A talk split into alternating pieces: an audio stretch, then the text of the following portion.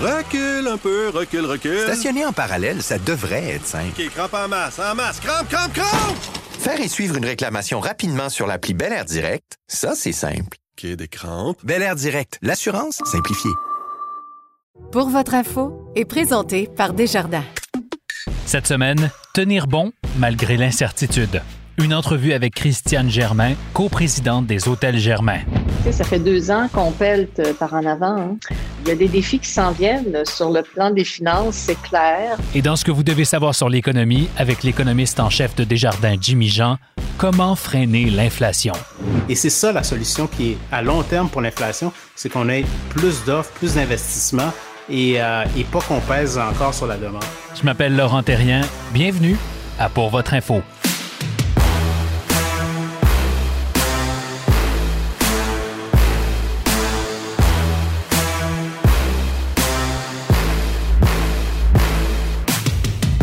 Bonjour à tous.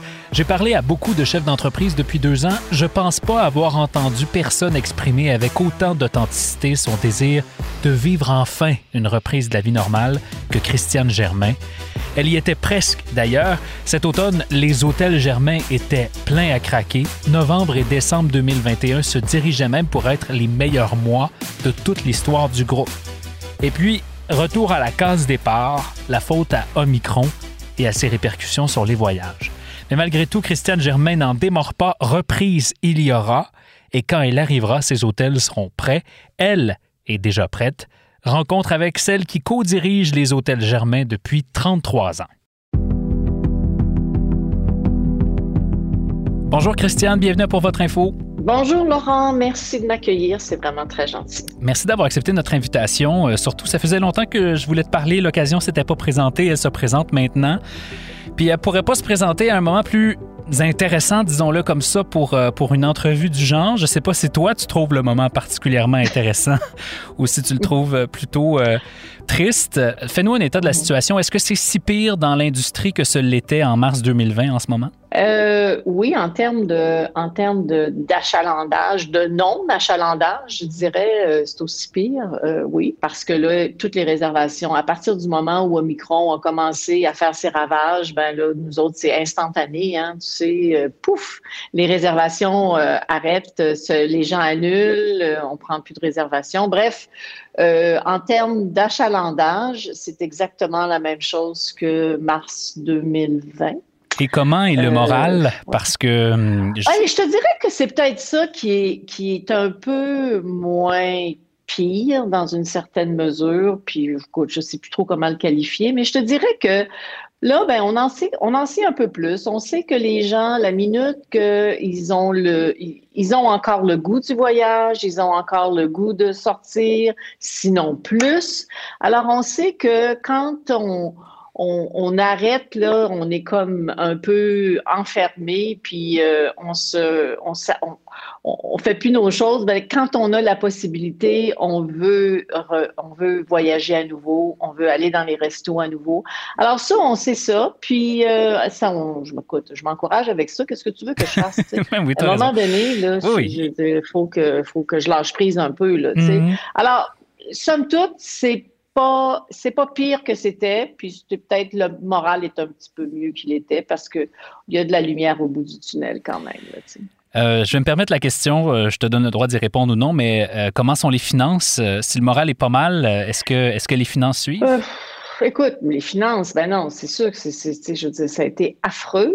Heureusement, quand tout ça est arrivé, on était une compagnie en santé. Euh, alors, on a été capable de, de, de piger dans le, dans le vieux gagné, comme on dit. Ouais. Et puis, euh, puis on a eu, ben, le gouvernement fédéral nous a, nous a donné, euh, nous a donné un petit coup de main, euh, que ce soit par les subventions au, au, perso- au personnel ou que ce soit par des subventions à la location. Bref, on a eu, on a eu un petit coup de main. Mais, euh, tu sais, ça fait deux ans qu'on pelte par en avant. hein. Oui, oui. Alors, euh, donc, euh, il y, a, il y a des défis qui s'en viennent sur le plan des, euh, sur le plan des finances, c'est clair. Mm. Euh, on les voyait s'en venir. Tu sais, je te dirais que la, bonne chose d'Omicron, s'il peut y en avoir une, c'est que ça arrive au mois de janvier. Le mois de janvier est jamais un mois très, très occupé. Tu sais.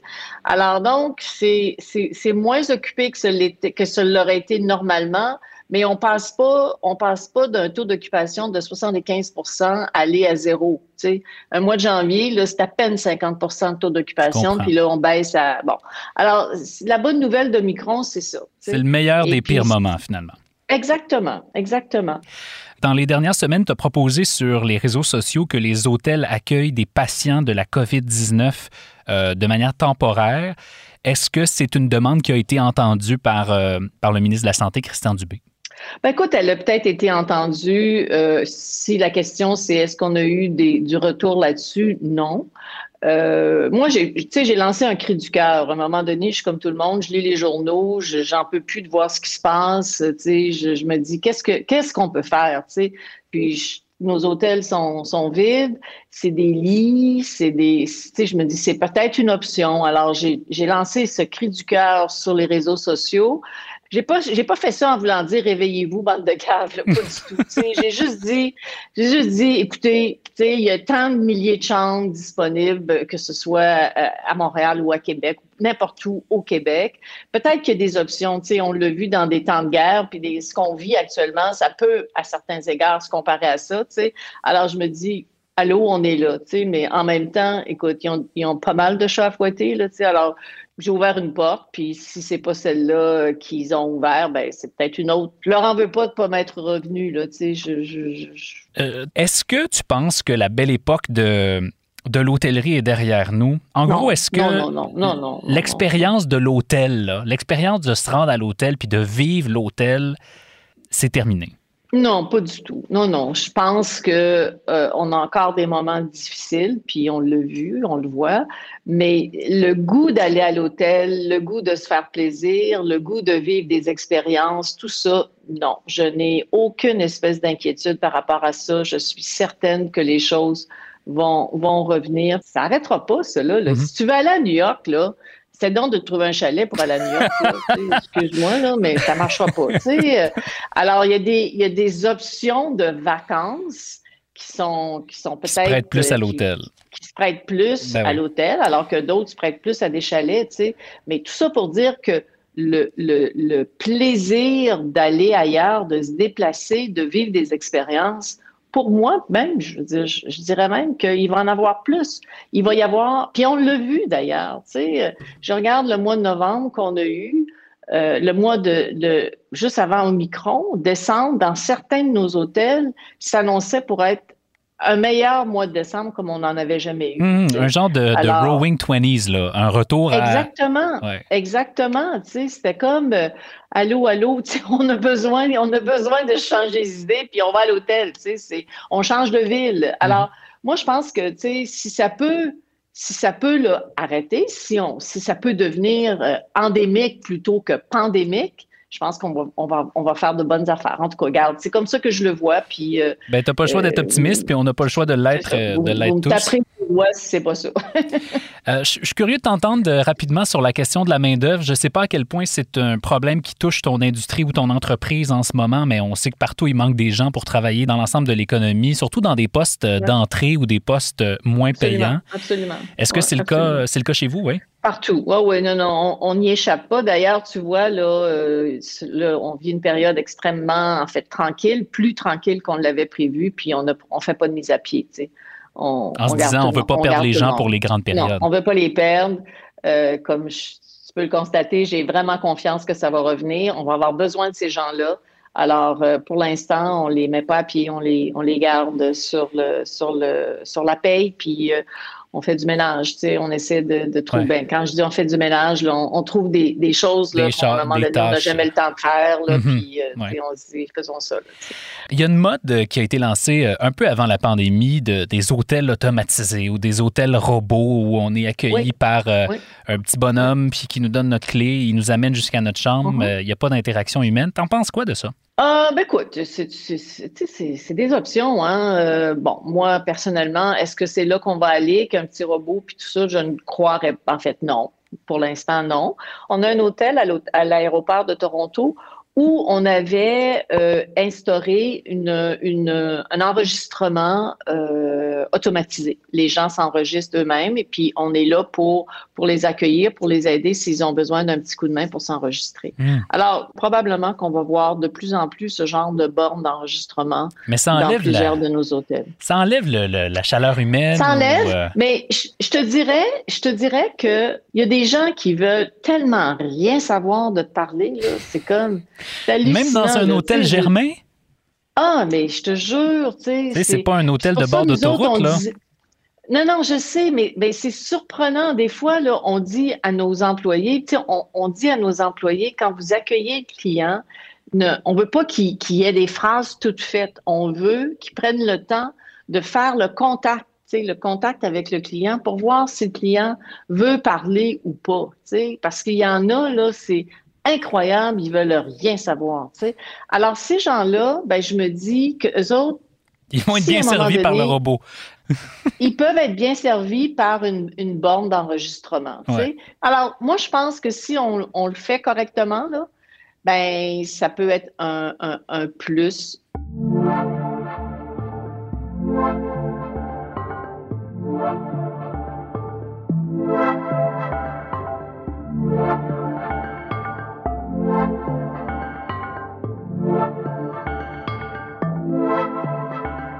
Je veux te parler d'entreprise familiale. Toi, tu t'es lancé avec ton Oui. frère. Aujourd'hui, ta oui. fille, Marie-Pierre, occupe une place grandissante notamment. Euh, On parle souvent de, de la difficulté pour les enfants de se faire une place puis de, de- de gagner leur crédibilité auprès des employés. C'est pas de ça dont je veux te parler. Je veux te parler de l'inverse. Est-ce que quand ces enfants prennent une place importante puis qu'on a réussi finalement notre transition, il t'arrive d'avoir des moments où tu te dis, coudon, suis-je encore utile? Euh, oui, ben, oui, tu te poses la question. Ben, oui, oui, oui, tu te poses la question, puis je pense que c'est, c'est, c'est- oui, oui. Euh, suis-je encore utile? Tu dis, tu te la poses, puis à un moment donné, tu dis, ben oui, je suis encore utile. Euh, C'est quoi me- le rôle d'une. Christiane Germain? comment Je tu vois ton que, rôle? je pense que c'est un, je pense que c'est un peu tout ça. C'est un rôle de, de, j'essaie de me rendre le plus, la plus disponible possible. Tu sais. Et moi, j'ai pas de problème, j'ai pas de problème à, laisser les gens travailler, leur donner de l'espace, que ce soit ma fille ou d'autres directeurs dans l'entreprise. Je, je fais confiance aux gens, puis en même temps, je suis là. OK?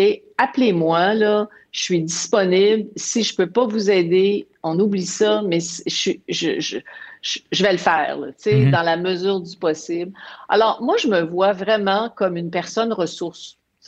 Puis en même temps, une personne aussi qui a, parce que souvent, des, des gens vont arriver avec des, des idées, tu sais, euh, puis, tu sais, ça fait quand même 35 ans que je fais ça, là. Alors, il y a, tu sais, des, des idées, on pense qu'ils sont nouvelles, mais ça a Been déjà été fait, that. hein. Il y a- Ouais, c'est ça. Alors, des fois, ils vont me dire, ah, on a eu cette idée-là, puis ben là, j'ai dit, OK, non, c'est formidable, mais on l'a déjà fait. Voici comme qu'est-ce qui est arrivé. Ouais. Alors, si vous pensez que vous pouvez encore le faire avec une nouvelle twist, go. Mais moi, je vous donne, je- alors je suis un peu la gardienne de l'his- de l'histoire de l'entreprise. tu sais. Alors, c'est c'est ça un peu que je fais là. Je, je- puis je pense que ça a encore une certaine, une certaine valeur, je pense. Tu parlais de, des autres directeurs. C'est intéressant que, tu en parles parce que, euh, évidemment, la famille Germain n'est pas la seule à diriger le groupe des hôtels. Mais comment on fait pour convaincre les autres employés, ceux qui ne sont pas dans la famille, puis qu'on identifie comme des talents clés dont on a besoin pour notre succès, qu'ils ont autant de chance à la haute direction, qu'ils ont autant de, de place autour de la table, même s'ils ne portent pas le même nom de famille que toi?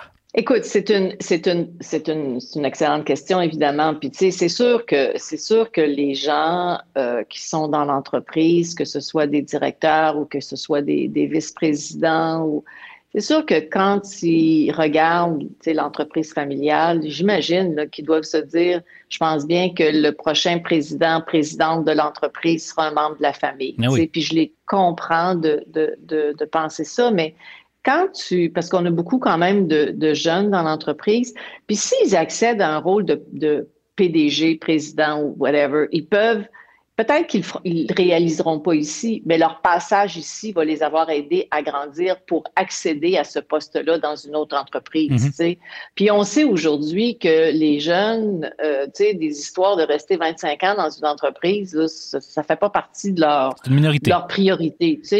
Alors, probablement qu'ils vont faire des années, quelques années ici. Euh, ils peuvent faire une dizaine d'années dans un poste clé d'une organisation comme celle-ci, qui va être le tremplin pour devenir président président ou présidente dans une autre organisation. Sais. Je pense pas que ce soit un enjeu maintenant comme ça l'était il y a 25-30 ans.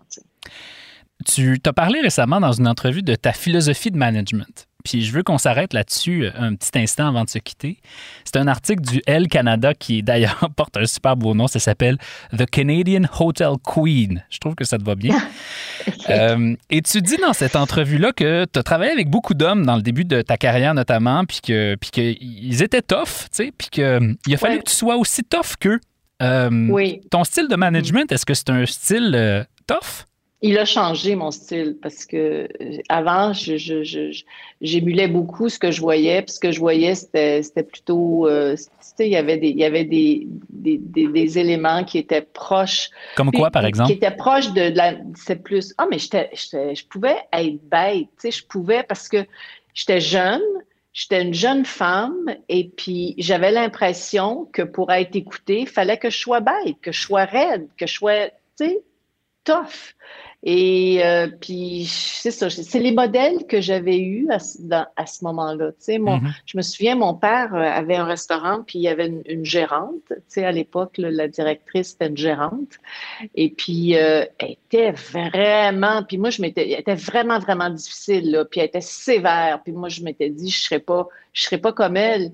Mais à un moment donné, je me suis aperçue que j'étais devenue un peu comme elle, tu sais, parce que c'était les modèles qu'on avait à ce moment-là. Puis qu'est-ce qui t'a fait changer? Avec, ben, j'ai quand même, euh, tu sais, je veux dire, je suis une, personne. Euh, premièrement, j'aime les gens. J'aime, pour moi, le personnel dans une équipe, mon personnel, c'est ma C'est pas compliqué. Là. C'était très, très, très important. Et puis, c'était clair. Il y a eu une évolution par rapport à ça. Tu sais, je veux dire, tu, il n'était pas question, puis je parle pas là, dans les dernières années parce qu'il y a une pénurie de personnel. je parle dans les 15-20 dernières années. Là. Si tu veux amener le meilleur des gens, il faut que tu donnes le meilleur de toi-même. Tu sais. Puis, euh, tu peux pas demander à des gens d'être gentils avec tes invités si tu, toi, tu ne l'es pas avec eux autres. C'est la base. Et ça n'a pas été long quand même que j'ai assez bien compris ça. Puis euh, j'ai modifié. Puis je te dirais que je suis, je suis devenue plus moi-même aussi, tu sais, mhm. parce que c'est plus facile, j'aime mieux être gentil que d'être bête entre nous. Là, Christiane, ça a été un plaisir de, de passer euh, ce temps-là avec toi. Je te souhaite Partager. tout le succès que les Hôtels Germain méritent en 2022. Je te souhaite la relance euh, optimiste que tu perçois. Ça m'a vraiment fait plaisir, Laurent. Ça a été une belle, une belle façon de débuter ma journée. Puis euh, un gros, gros merci de m'avoir euh, incluse dans, dans tes invités. Merci beaucoup. Ce que vous devez savoir sur l'économie. Voici Jimmy Jean.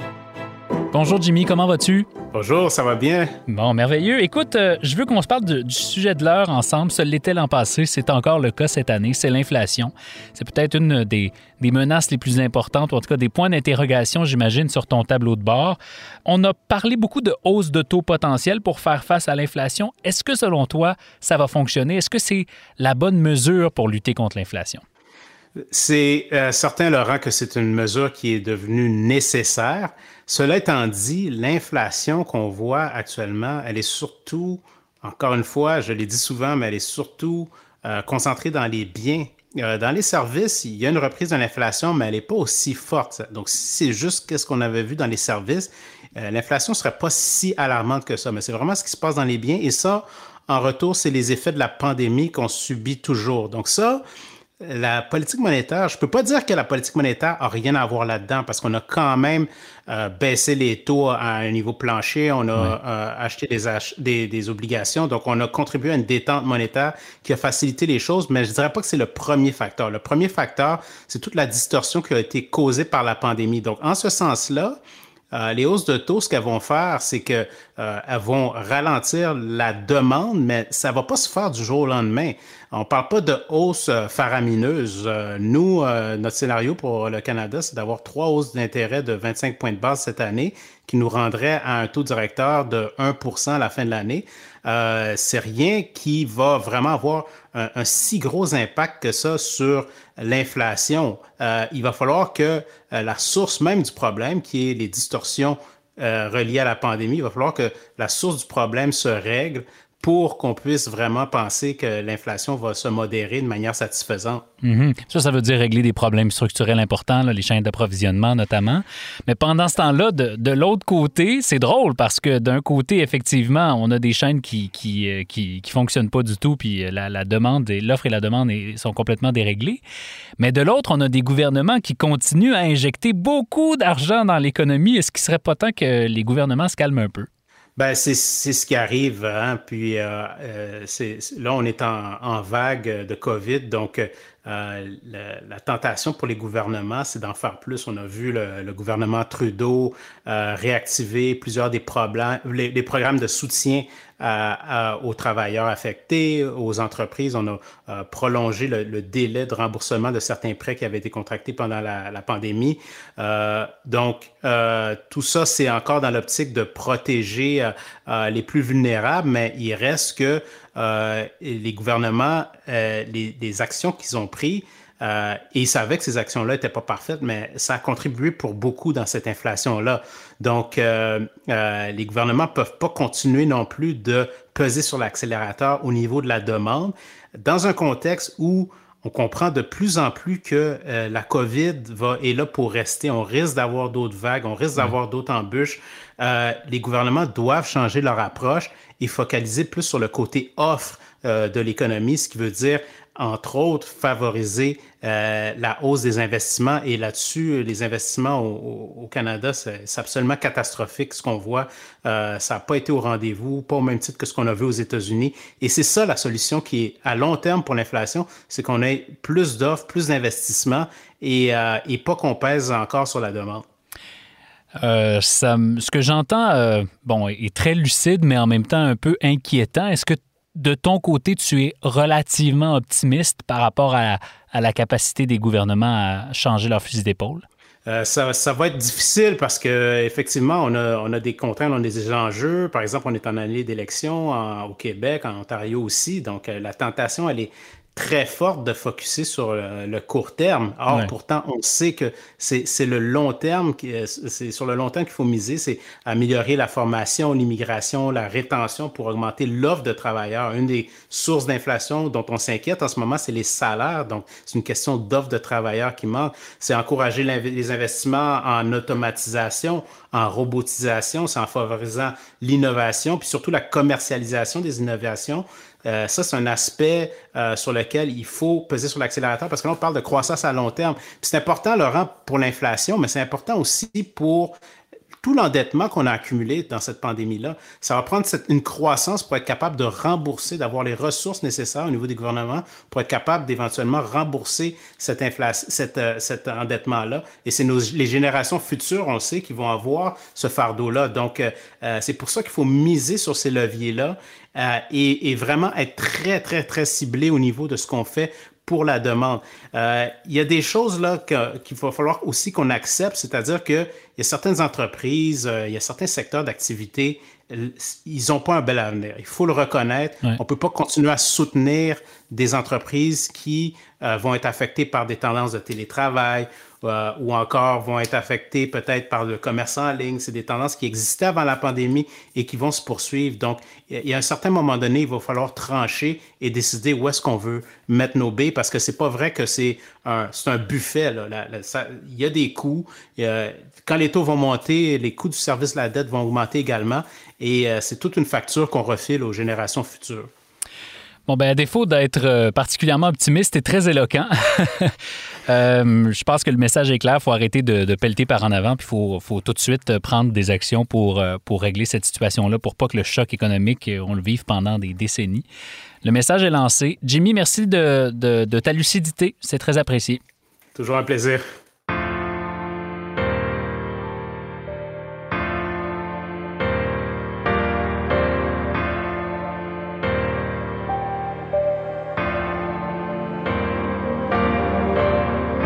Voilà, c'est tout pour nous cette semaine. Pour votre info est coordonnée par Philippine de Tinguy.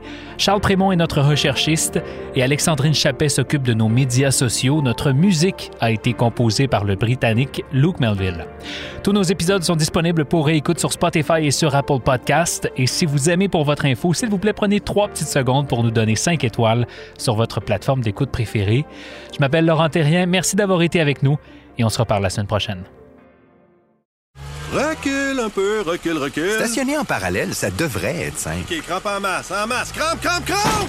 Faire et suivre une réclamation rapidement sur l'appli Bel Air Direct, ça, c'est simple. OK, des crampes. Bel Air Direct, l'assurance simplifiée.